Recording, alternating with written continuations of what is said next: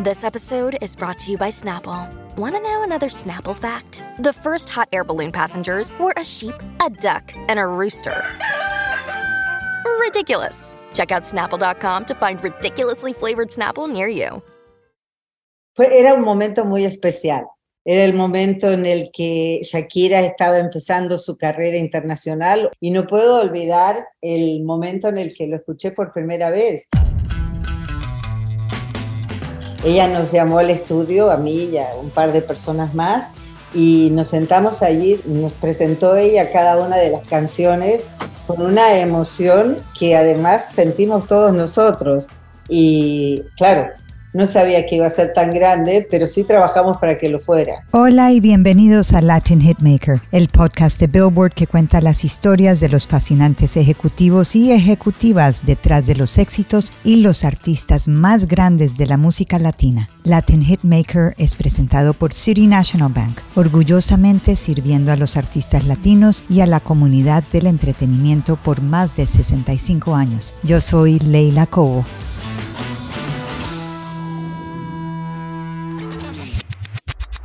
Luana Pagani es una argentina de padres italianos que creció en Barcelona y cuya carrera en la música comienza en 1991 en Sony Argentina. Desde ahí Luana ascendió por los ranks de Sony Music hasta llegar a ser la vicepresidenta senior de marketing para toda la región latina. Bajo su comando, se desarrollaron las carreras de artistas como Ricky Martin, Shakira, Cheyenne, Mark Anthony, Jennifer Lopez. Después Luana se reinventó. Hoy es la presidenta de Saytrack US, la compañía de management y promoción de conciertos que lleva las carreras de artistas como Los Ángeles Azules, Hash, Alejandro Fernández, entre muchos otros. La carrera de Luana ha atravesado continentes, países, géneros, estilos, pero hay una canción que es particularmente significante. Si es cuestión de confesar, no sé preparar café y no entiendo de fútbol. Creo que alguna vez fui infiel, juego mal hasta el parque y jamás uso reloj.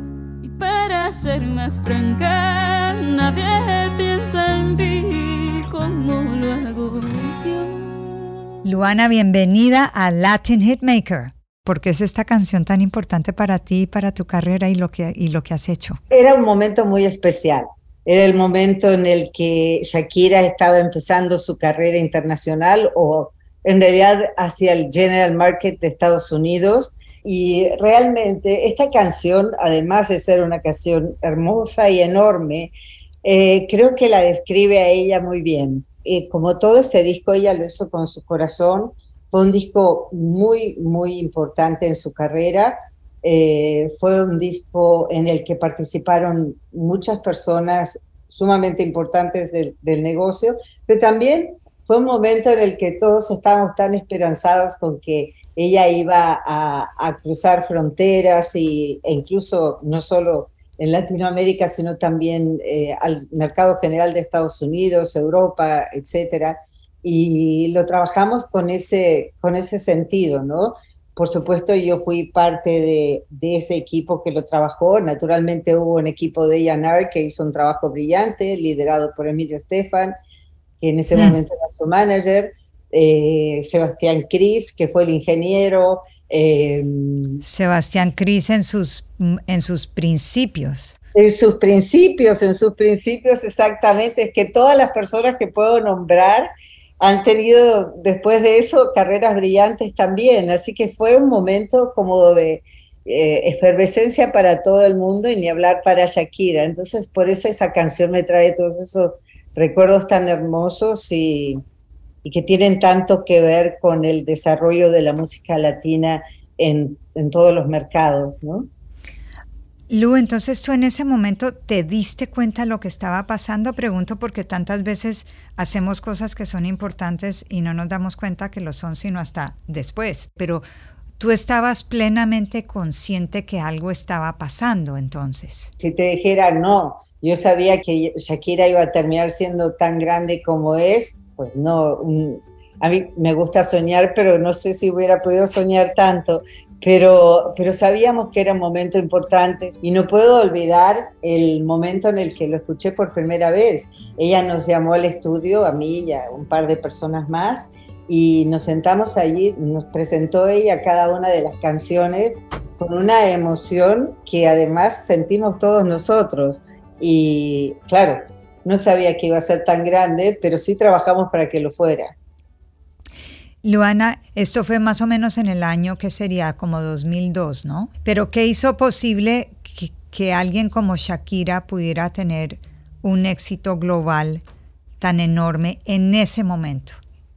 Bueno, creo que lo primero es que ella es una artista enorme, es una artista eh, muy completa, es una gran compositora, es una maravillosa cantante, es una mujer sumamente meticulosa en el estudio, como tú sabes, ella escucha sonidos que los humanos no escuchamos y, los organiza de una manera que termina siendo una armonía hermosa. Eh, eso fue una, una, gran parte del éxito, pero también tengo que decir que hay muchas cosas maravillosas que no tienen esa posibilidad, ¿no? Creo que, que había en ese momento como un, no sé, no sé cómo nombrarlo, quizá una esperanza y una idea de que sí se podía, de que sí se podía llegar eh, más allá de, los límites. Y bueno, el disco estaba, el talento estaba, la idea estaba y además eh, también el conjunto de, personas que, que, lo trabajamos, ¿no? Desde, por supuesto, Emilio, la gente de Sony, la gente de Sony Internacional también, con la que hablamos en cada momento, hicimos millones de presentaciones. Ella trabajó, fuimos a hacer showcases en Londres, en reuniones europeas. Eso suena como un plan bastante complejo que no me puedo imaginar que todos los artistas toquen en las reuniones de Londres, Barcelona, Miami, etcétera, ¿correcto? Desafortunadamente para muchos de los artistas no es así. Yo creo que todas las cosas, si bien tienen mucho trabajo, tienen un poquito de magia también. Yo por mi parte lo presenté en todas las reuniones que iba europeas, lo presenté al presidente de la región asiática, eh, lo presenté naturalmente en New York a, la gente del General Market. Pero entonces volvamos primero a lo que dijiste. Dijiste que es una artista muy completa. Cuando la gente pregunta de qué depende el éxito y mucha gente piensa que depende solamente de el presupuesto que se le mete a la promoción o al marketing, ¿tú qué les dices? Ah, que, que ojalá que así fuera. Imagínate que si solo fuera, si solo fuera pensar, muy bien, yo te voy a poner dinero detrás y esto va a funcionar, sería súper fácil y tú, yo y todos los que escuchamos esto viviríamos en, no sé, en una isla maravillosa. Primero creo que la música tiene que ser especial, tiene que ser diferente, tiene que tener que ver con, con, el artista, no tiene que ser voy a hacer un disco como, no sé, como algún artista que le esté yendo bien aquí, ahora, no sé, no, no puede ser voy a hacer un disco como Drake, no, voy a hacer un disco como yo y Shakira siempre fue así y, Lu, ¿cuántas veces te encuentras tú con artistas así? Que tú dices, ah. Que, sé, que son ese artista, no tantas, no tantas. También para los artistas son superhumanos, ¿no? Digamos, son humanos y un poquito más. Entonces yo creo que hay momentos que el mismo artista tiene esa como conjunción de hacer aquel disco y aquella música hermosísima que conecta muchísimo con toda la gente, empezando por los primeros que lo escuchan, ¿no? Porque en realidad cuando tú eres ejecutivo de una compañía o, eres manager o eres eh, periodista o lo que sea, tú eres también un, el público, ¿no? Y, y de repente cuando escuchas algo que te conecta tantísimo y que dices, wow, que hasta te emociona o que a veces se te llenan los ojos de lágrimas o dices, bueno, yo creo que aquí, aquí hay algo que... Aquí hay algo. Aquí hay algo que merece, que merece todo el apoyo, ¿no? Pero yo me imagino que tú has tenido situaciones donde tienes ese artista y todo se viene abajo. A veces escuchas esa canción y dices, esta tiene que ser porque es, y la, no puedes dejar de escucharla y la escuchas en el carro y en tu casa, todo, le pones el dinero, le haces el trabajo y de repente no pasa. Y no es culpa del artista tampoco, la canción sencillamente no pasa. Es que no es culpa de nadie, porque el plan lo haces, el dinero lo pones, a veces hasta es una tontería de timing, es un hay cosas que, que funcionan. No sé si te acuerdas si cuando eh, Enrique Iglesias sacó Hero en 9-11 y fue justo, o sea, la canción existía un momento antes y de repente fue 9-11 y todos estábamos absolutamente sensibilizados y de repente escuchar esa canción que hablaba de un héroe y de todo eso fue algo increíble y la canción se convirtió en un super hit. La canción había salido antes, es verdad. Y la canción había salido antes y de repente un hecho tan feo y tan horrible cambió la, la vida de una canción, ¿no?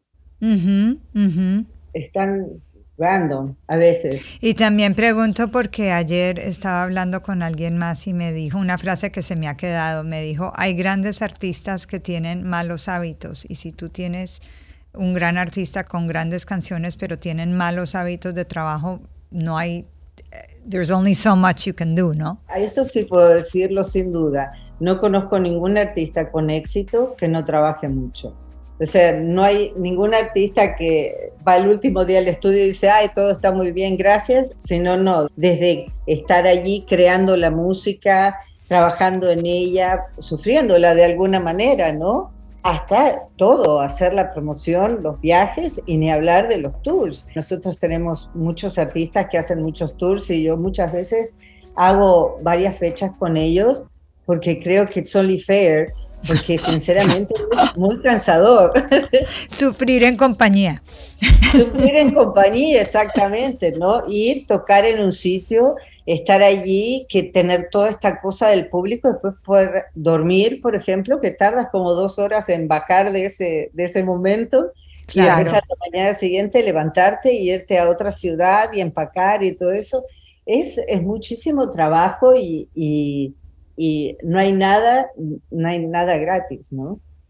No, yo siento como que uno de los grandes eh, desfavores que se le ha hecho a, la nueva generación de artistas y de personas que quieren ser artistas es hacerlo parecer en social media como que fuera una vida de glamour que no para, ¿no? Que yo todo el día estoy en mi avión privado y que llego y toco y me dan regalos y después salgo y como y después al otro día voy a París y hago lo mismo.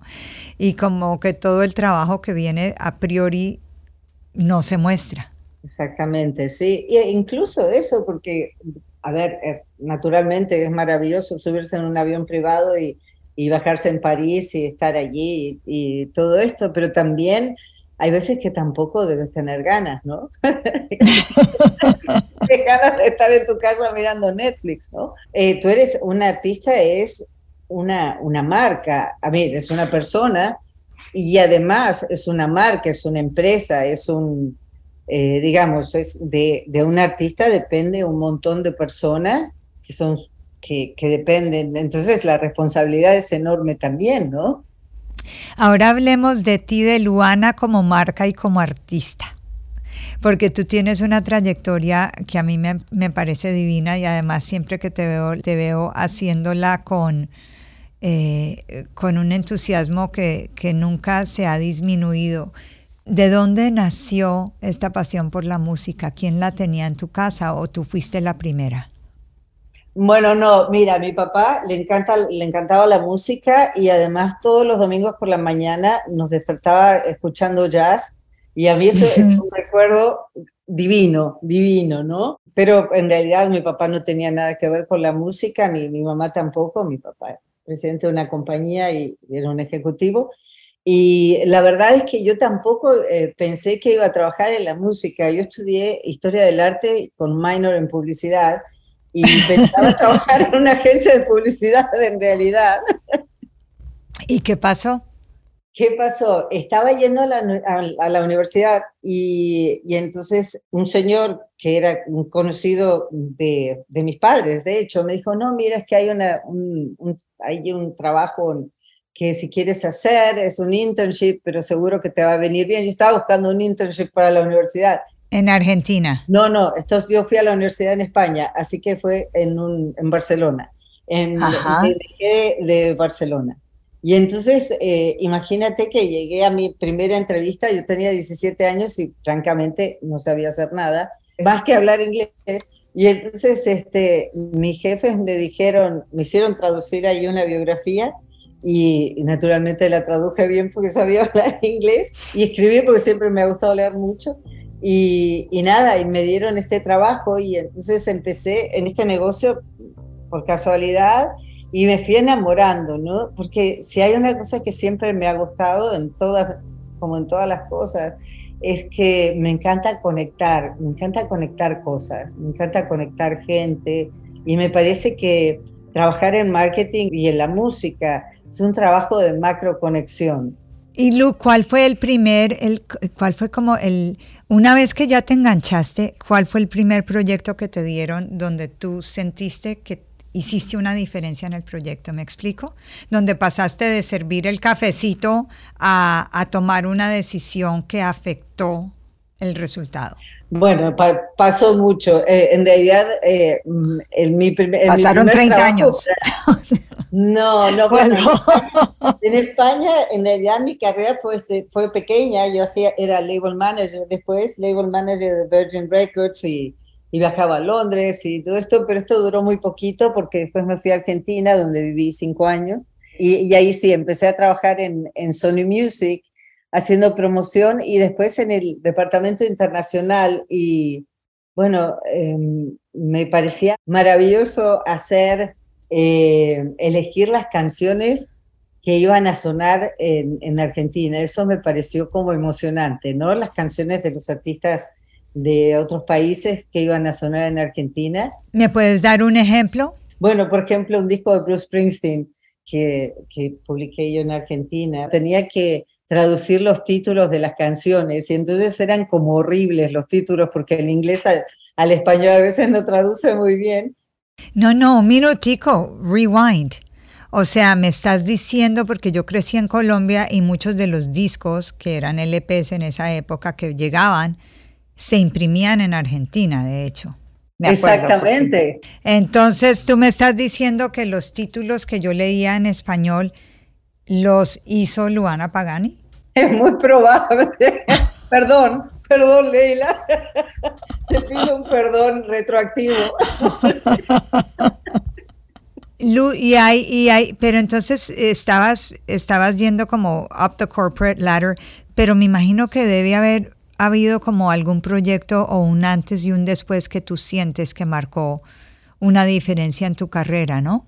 Yo trabajaba en el ah. Sony de Argentina, en mi trabajito, ahí feliz de la vida, y me invitaron a venir a trabajar a la oficina regional de, Sony Music en Miami, y yo de directora de Latin, de, de música latina para la región. ¡Wow! En un momento muy muy emocionante. Eso debe haber sido como el Wild West, ¿o no? Sí, sí, sí. Bueno, imagínate, al principio, principio estaba asustada porque yo tenía dos niñas pequeñas y me mudé con ellas a, a una ciudad que, si bien ellas nacieron en Barcelona, así que ellas se habían mudado de ciudad, pero eran muy pequeñitas y después me mudé con ellas dos aquí y empezar este trabajo tan exciting y tan, tan nuevo, ¿no? Bueno, de hecho, uno de los primeros discos que trabajé fue el de Shakira de Pies Descalzos y más trabajé, bueno, Ricky Martin vuelve, que fue un disco, ¿ves por ejemplo? Enorme. Sí, sí sentí hacer una diferencia, me acuerdo cómo eh, un label manager de Francia, de Sony Music de Francia, escuchó la canción María y nos preguntó, oye, esta canción, y bueno, imagínate, yo le mandé todo lo que le podía mandar y más, y le dije que sí, y, empezamos a armar esta cosa con esa canción que fue de hecho la primera canción de Ricky Martin que pegó en Europa, ¿no? Luana, y a todas estas tú eras, un tema que no hemos tocado es... Eh, obviamente eres mujer, número uno, en una industria que en esa época era muy dominada por hombres. Y número dos, eras mamá. ¿Cómo hiciste tú para balancear las dos cosas? cuando vine a vivir aquí, que ellas eran chiquitas también, sí fue, fue, bueno, fue complicado en el sentido de que no tenía eh, nadie que me pudiera ayudar y que tenía que viajar y todo esto, yo ah, muchas veces me sentí culpable de, no poder estar más tiempo con ella, sobre todo, ¿sabes? Cuando los niños se enferman o tienen una fiebre, pensar dejarlas con una nani, ¿no? Que es lo que hacía, pero mm, pero bueno, gracias a Dios sobrevivieron y se convirtieron en personas muy independientes. sobrevivieron. Pero yo me imagino que en esa época uno no podía decir, ay no, perdón, me tengo que ir temprano porque la niña le dio dolor de cabeza. Ni hablar. No, no, no, ni hablar. No, no, es que además no estaba en mi programación, ni, ni, ni, pensarlo, ni pensarlo. Era empezar a llamar, a, tenía dos nanis y empezar a llamar a una nani, si esa no podía, la otra, y mira, la niña está así, no sé qué, no sé cuántos, quédate en la farmacia y ahí hice el pedido por teléfono, ves a buscar el motín de los niños y no sé, bueno, todo el... Y todo esto sin que nadie en la oficina se diera cuenta. Exactamente, no, no, no, sin que nadie en la oficina se diera cuenta y seguir con mi trabajo como si nada, ¿no? Y todo estuviera... Uno habla de estas épocas y la gente piensa que es como que uno hubiera estado, no sé, eh, hace tres siglos, pero la verdad era otro ambiente de trabajo bastante, bastante challenging. Eh, tú en algún momento dijiste, esto no lo puedo hacer, yo tengo que ponerme a hacer otro trabajo que me quite menos tiempo? No, eh, no porque primero a mí el trabajo, además de ser eh, mi source of income, digamos, siempre me apasionó. A mí me encantaba y me sigue encantando hacer este trabajo. Entonces, y además también pensaba que mucho no sabía hacer otra cosa, ¿no?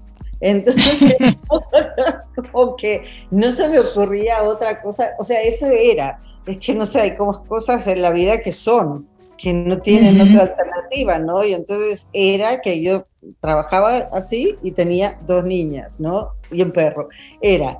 Y entonces, eh, bueno, como que uno aprende a manejarlo y, y a, y a veces sentirte culpable, sentirte culpable por los niños y sentirte culpable por el trabajo, ¿no? Pero, pero como todo, ¿no? Va pasando, los niños van creciendo. Eh, ellas, yo a veces, a veces que me da el ataque, les digo, ay, perdón que no estuve aquel día que, de tu graduación porque estaba en, no sé, Londres, ¿no? O en París o en cualquier otro lugar. Y ellas dicen, bueno, sí, ah, tampoco fue tan importante. Sobre, sobrevivimos, mami. ¿Y qué te dicen ahora? ¿En qué momento como que te diste cuenta que habías hecho un buen trabajo como mamá? ¿Tú eh, tuviste un momento así en que tus hijas se voltearon y dijeron, mami, todo lo que hiciste valió la pena? ¿Te veo? ¿Te reconozco? Sí, en, momentos. Ellas eh, son eh, directoras de arte para comerciales, tanto de, fotografía como spots. Y, la verdad es que trabajan con un montón de egos y a veces me dicen, mami, entiendo tanto porque claro, tal vez no son los talentos en sí mismos, pero sí las agencias, los clientes, eh, toda esa, esa política que me vieron viviendo, ¿no? ¿Tú, ¿Tú crees que tu, el ser mamá te ayudó a convertirte en mejor ejecutiva? Sí, definitivamente, sí, sí, sí, sí. Bueno, ¿por qué? por varias razones. Primero porque me hizo una persona más compasiva, y por supuesto me ha hecho entender eso, pero también me ha hecho entender muchas otras cosas, que el trabajo es fundamental y yo soy muy, muy apasionada con eso, pero también me parece que es importante, eh, tener una vida personal rica y los hijos te obligan a tenerla, de hecho, ¿no? ¿Tú cómo describirías tu estilo de, de your management style? Bueno, mira, es gracioso que me preguntes eso, porque yo le hice la pregunta a mis empleados y después te digo, gracioso lo que me contestan. Me parece muy importante crear equipos. Yo soy bastante exigente a la hora de las personas que van a trabajar conmigo. Ahora, una vez que trabajas para mí, yo confío 100% en tu criterio, en el criterio de todos mis empleados, en el criterio y en su responsabilidad y en su manera de hacer las cosas. Eh, así que podríamos decir que, si bien no soy democrática, porque sí, eh, soy, digamos, yo creo que, hay que tiene que haber un capitán de barco, porque si no es un, caos, ¿no? Eh, sí confío muchísimo en lo que me dice mi equipo y confío muchísimo en su opinión. Entonces, no sé, soy una líder, eh, ¿qué podría decir? Exigente, pero me dice que cuando yo quiero algo tengo, mira qué gracioso lo que me ha dicho de nombre, ¿no? Passive Pagani Pressure. I like that. It's your PPP. Tipo 11 de la noche, sé que son las 11 de la noche y no pretendo que me contestes ahora, pero esto es urgente. Y no pretendo que me contestes ahora, pero contesta. es el pase Pagani Pressure. Lu, tú te fuiste de Sony con una carrera brillante y si mal no recuerdo siendo la ejecutiva mujer más alta que tenía Sony en ese momento. Esto fue hace unos, ¿qué será? Ocho años, ¿verdad? Sí, en ese momento era Senior Vice President de Marketing Global Latin, digamos, se hacía latino para el mundo entero, sí. Imagínate, y te vas de Sony y empiezas un venture completamente nuevo. Eso es muy difícil de hacer cuando uno no tiene el título de Senior Vice President of Global Marketing y la compañía Sony detrás. O sea que te sentiste que estabas arrancando desde cero y qué tipo de presión sentiste con eso. ¿Cuál era como el, mind frame en ese momento? Bueno, naturalmente era un, montón de cosas. Eh, por un lado, una sensación de libertad, que es muy bonita, por otro lado, un miedo tremendo, porque claro, digamos, el, trabajar para una corporación, así como te dan muchas obligaciones, también te da un soporte extraordinario, ¿no? En muchos sentidos, y de repente era yo solita, entonces sí, por un lado me sentía muy contenta y con muchas ganas de hacer cosas y convencida de que había una manera y un ethos de tener una compañía que iba a ser completamente yo completamente mis creencias, ¿no? Y, y por otro lado, un miedo tremendo y, sinceramente sentir, wow, ¿y qué pasa si, no? And what if? What if it doesn't work out? What if, uh, I don't know, nobody wants me? What if? Y entonces en ese momento que de así tan convoluted, digamos, em, traté de ordenarme, ¿sabes cómo decir, bueno, qué es lo que de verdad quiero, cómo de verdad quiero encararlo, cómo quisiera que, hasta cómo quisiera que fuera mi oficina, cómo me gustaría que fuera, no sé, todo. Y, así me fui calmando y además tuve la, la, buena fortuna, de hecho, que justo en el momento que ya terminó mi no compete con Sony Music, Shakira me pidió si podía ser su consultant. Ella tenía su, su fundación y un una, dos shows que hizo en Latinoamérica, eh, además la canción del mundial y todo eso. Y fue muy bueno para mí porque fue una transición con la misma gente, o sea, seguía hablando con la misma gente, pero ya fui formando mi compañía de una manera eh, más... Eh, bueno, como más real, ¿no? Digamos, yo podía llamar, no sé qué podría decir, a, al productor de videos más grande de Estados Unidos y decirle, habla Luana Pagani Solo Music y me tomaba el teléfono.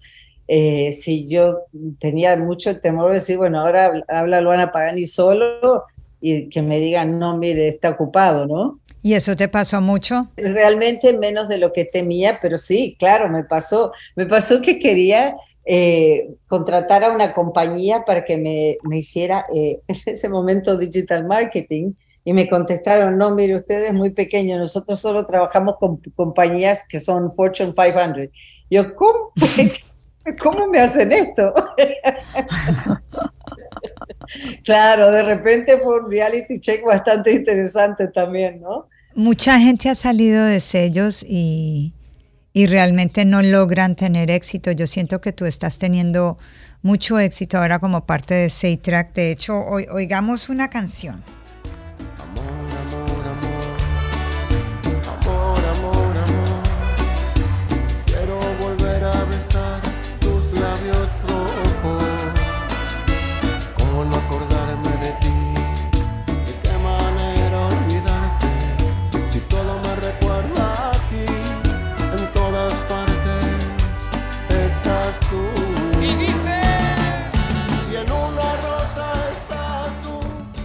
Lu, ¿qué, acabamos de oír? Esta canción es una canción de Los Ángeles Azules que, llama, que es como un clásico de Los Ángeles Azules que se llama ¿Cómo te voy a olvidar? Y para los que no sepan, interrumpo, perdóname, Los Ángeles Azules son un grupo de cumbia mexicano ya mayorcitos eh, que se han vuelto como un fenómeno social, yo diría, y que graban con una serie de artistas de todos los géneros y que hacen giras desde México hasta Estados Unidos, hasta Colombia, Argentina, por todas partes. Este es un grupo de hermanos y hermanas eh, que tuvieron una de las giras más exitosas en Estados Unidos el año pasado. Entonces tienes aquí These Unlikely Stars, porque no es que sean, no es que sea Ricky Martin o Shakira, es Los Ángeles Azules. Tal cual, 40 años de trayectoria, ¿no? Fuimos a Argentina con, con mi socio y estábamos sentados en un restaurante mostrándole una canción a un hombre de la televisión. Era una canción de nuestra artista Jimena Sariñana con Los Ángeles Azules, ¿no? Y el camarero nos dijo, pero esos son Los Ángeles Azules. Y, nosotros dijimos, sí. Y entonces eh, él dice, sí, no, yo soy súper fan de ellos. Entonces era como una cosa increíble, ¿no? Y al día siguiente tuvimos un encuentro con Damián Amato de Sony Music y le contamos esto y de repente en esa reunión nació la idea de hacer un disco en Argentina con artistas jóvenes y, diferentes, realmente que no tienen nada que ver con, primero ni con... Con Los Ángeles Azules. Es, exactamente y con, la cumbia mexicana de, la Ciudad de México y hacer este disco en, en, un teatro. Esto pasó justo antes de la pandemia. Fue una experiencia hermosa y además un disco nominado para los Latin Grammys, nominado para el premio Lo Nuestro, nominado en todas partes. Muchas de las canciones fueron eh, número uno en Latinoamérica, en Argentina, en México y aquí en Estados Unidos, artistas como Abel Pintos, que nadie conocía, fue número siete en la radio. Entonces fue como un proyecto tan diferente, ¿no? Al que, claro, pusimos muchísima energía, vino la pandemia y de repente hace poco en Argentina hicimos cinco shows sold out en el, en el Luna Park, que como sabes es un, el, el, el venue más importante de Buenos Aires y, y de Argentina y podríamos haber hecho 10 y una gira sold out en Latinoamérica y bueno, y ahora tenemos otras 37 ciudades en Estados Unidos. Esta canción y este proyecto fueron tan eh, bonitos y tan eh, artesanales, es hermoso, ¿no?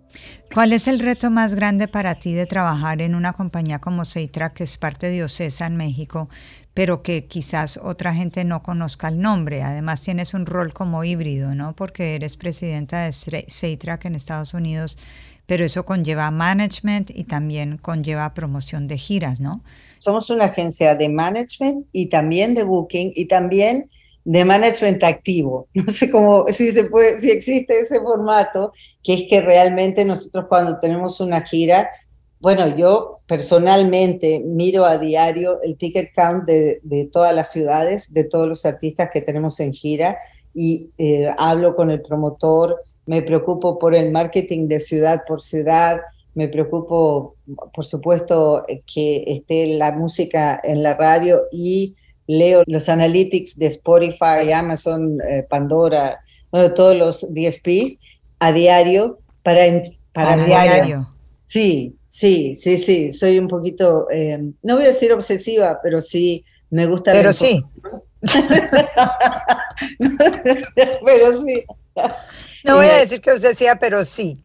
Pero sí, pero, pero eh, realmente eh, nos preocupamos porque cada, cada show eh, sea único, ¿no? ¿no? No que una gira se venda bien en general, sino que y entender cada mercado y entender bien el venio al que estamos enviando a nuestro artista y, y, no que no sea ni muy grande para él ni muy pequeño para él. O sea, realmente entender eso y trabajar eso. Entonces, es mucho trabajo, pero es muy fascinante a la vez. ¿Qué fue lo más difícil de esta nueva vida, Luana? Bueno, el, eso que te dije de, tener todavía la idea Sony eh, de las cosas y, y, que no me hicieran caso. Otra vez quise ir a, una, a un meeting de estos de big labels o no sé qué, me dijeron, no, usted aquí no, no corresponde.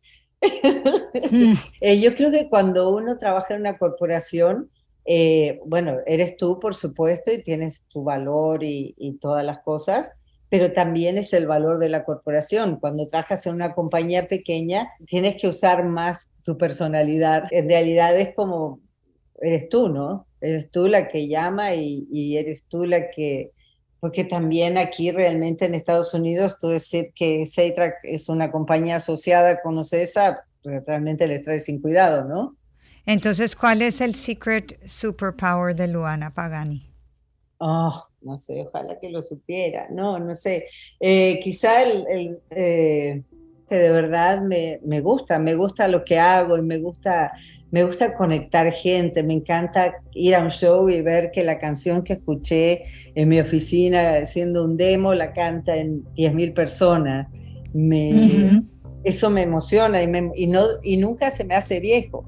Eh, nunca es esto que yo digo, no, mira, eso ya lo viví tantas veces que no me importa. No, nunca. Creo que ese es el secreto, ¿no? El secreto es que no, se, no aburrirse de lo que uno hace, sino hacerlo todos los días como si fuera el primero. O el segundo. I love that. Mal día. He notado que Seitrack no tiene artistas urbanos en su repertorio. Nuestros artistas son mm, más mexicanos o regionales mexicanos. Yo creo que uno puede hacer muchas cosas, pero está bueno hacer, ser especializado también. Oh, claro, naturalmente me encantaría encontrar ese artista urbano que, me encantara y que pudiera trabajar, ¿no? Y que, que se coincidiera, pero realmente no, no se ha dado y tampoco ha sido una desesperación de la agencia buscar un artista urbano. Últimamente nos hemos especializado más en el regional mexicano y la verdad es nos está yendo muy bien con artistas que estamos, bueno, naturalmente con Alejandro Fernández no lo estamos desarrollando nosotros, sino que ya lo trabajé en mi otra encarnación y ahora tengo la alegría de volver a trabajar con él.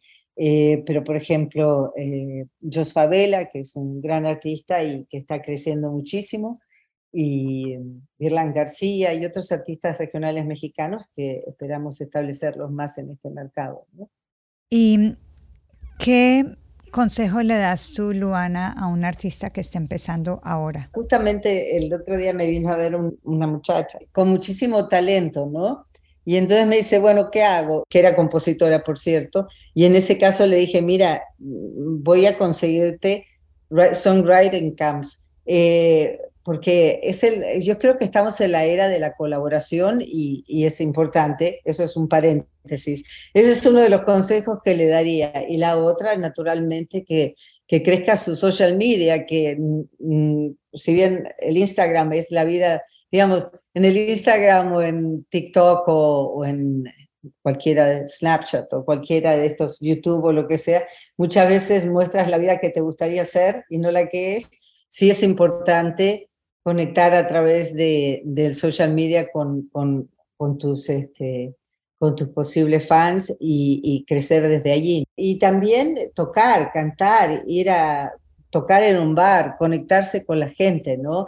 A veces, eh, a veces un artista viene a nosotros y dice, no, yo quiero ser artista, y le preguntas, pero alguna vez, no sé, tocaste, fuiste a cantar o a tocar la guitarra o lo que cante, toques en, en un bar y te dicen, no, no, es que yo primero quiero ser artista, entonces piensas, no, en realidad lo primero que tienes que hacer es estar allí, ver la gente, ver que, cómo te responde, aprender, ¿no? Aprender a conectar esa cosa y hacer lo mismo en, social media y hacer lo mismo, no sé, hacer tus propios pequeños vídeos, etcétera, y empezar a conectarte con las cosas.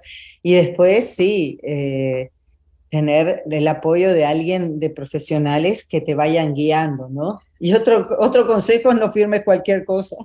También, ese es un buen consejo. Eso siempre le decía a mis hijas, ¿no? Eh, es más difícil eh, decir que no cuando te están diciendo que eres un genio, ¿no? Claro. Luis, ya para terminar, dime cinco canciones que tengas en tu playlist que debamos oír todos. Mi playlist es bastante este, variado, ¿eh? Pero bueno, ahí, voy. Em, Jack Johnson, Banana Pancakes. Es una que mucho porque me hace sentir como todo está bien. Em, eh, ahora también estoy escuchando mucho a Camilo. Me encanta Vida de Rico. Me parece A mí también. alegre, que todo está bien. Algún día, sí, los de verano escucho a Bob Marley todavía, cualquier canción de Bob Marley. Oh, esta mañana me enganché con una canción de Dua Lipa y la escuché diez veces. Eh, y me queda una. Y de los tuyos, dame uno de los tuyos para que no se ofendan. Hay muchos días que, no, voy a decirte dos de los míos para que no se ofendan. Hay muchos días que escucho a Alejandro Fernández. Hay una canción que se llama Te olvidé, que no sé por qué me pone contenta.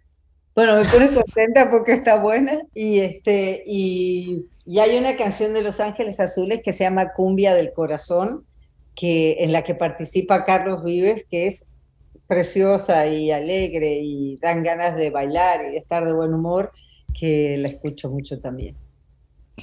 Maravilloso, Luana. Pues muchísimas gracias por acompañarnos en Latin Hitmaker, el podcast que cuenta las fascinantes historias de los ejecutivos detrás de los éxitos y los artistas. Hasta la próxima. Latin Hitmaker de Billboard es presentado por City National Bank y producido por mí, Leila Cobo, con Nuria Net y Alex García de la Coctelera Music. Producción adicional de Andrés Rivera, edición a cargo de Daniel Mo Díaz. Suscríbete a Latin Hitmaker en Spotify, Apple o tu plataforma favorita. Los espero en el próximo episodio con más historias de las grandes cabezas detrás de los hits, aquí en Latin Hitmaker.